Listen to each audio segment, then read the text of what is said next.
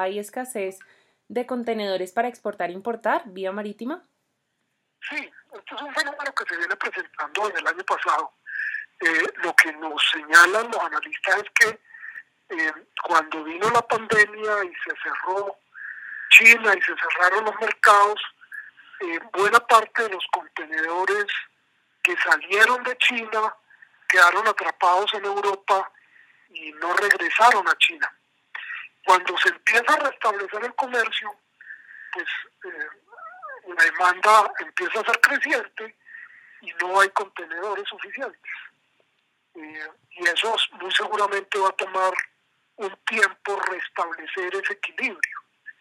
Eh, en, el, mundo hay alrededor de 35 millones de contenedores y viajan 175 millones de viajes se hacen anualmente. Y lo que nos dicen es que eh, eso pues llevó a que esos viajes cayeran el año pasado alrededor de 55 millones. Entonces, pues uno ve ahí la caída y ve cómo se interrumpió esa cadena y cómo se quedaron eh, pues atrapados contenedores en los mercados de destino y no regresaron a China.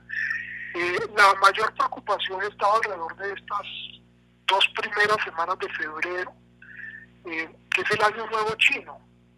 la gente se va de vacaciones, entonces pues la actividad china baja y la gente tenía temor de quedarse sin sus cargas y sus cosas, entonces aumentó de manera extraordinaria la demanda y, no había contenedores. Entonces lo, lo, que uno observó allí fue que eh, eso se materializó en un incremento extraordinario de los fletes.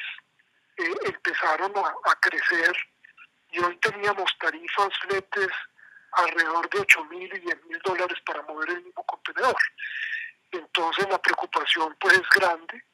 Lo que uno espera es que ahora, después de pasado el, año chino, el año nuevo chino, pues eh, las cosas empiecen a, a atender hacia la normalidad. Eh, si no vienen nuevos cierres, si no vienen nuevas cosas por la pandemia, ¿no? Claro. ¿Ustedes tienen eh, algún dato, alguna cifra de cómo se han visto afectados los exportadores e importadores colombianos frente, frente a esto? Yo, yo no tengo cifras consolidadas, tengo quejas de empresarios que nos han dicho pues que, que están viendo cómo eh, los fletes han crecido de manera extraordinaria, cómo en algunos casos las navieras no recalan el puerto colombiano y se llevan el contenedor porque llevaban unos atrasos, entonces le dicen eh, su contenedor que debía llegar esta semana, pues va a llegar el mes entrante cuando vuelva a pasar el buque, porque no vamos a tocar Buenaventura, vamos a pasar derecho porque vamos atrasados en el itinerario, y entonces pues la gente dice, pero ¿cómo así? Va a quedar un mes sin, la mercancía. Esas son las quejas que yo he recibido, eh, y como le digo, el tema de los incrementos en los, en los, en los fletes. Más o menos, ¿en qué época del año esperan ustedes que se restablezca, digamos que el equilibrio en estos fletes?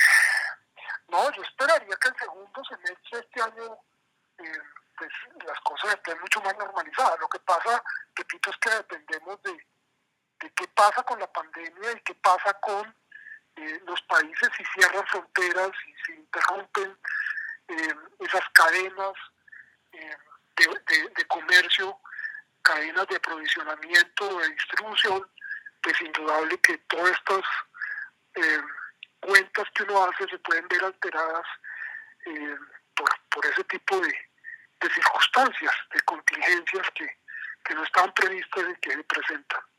Pero yo esperaría que el segundo semestre volvamos a una actividad mucho más normal.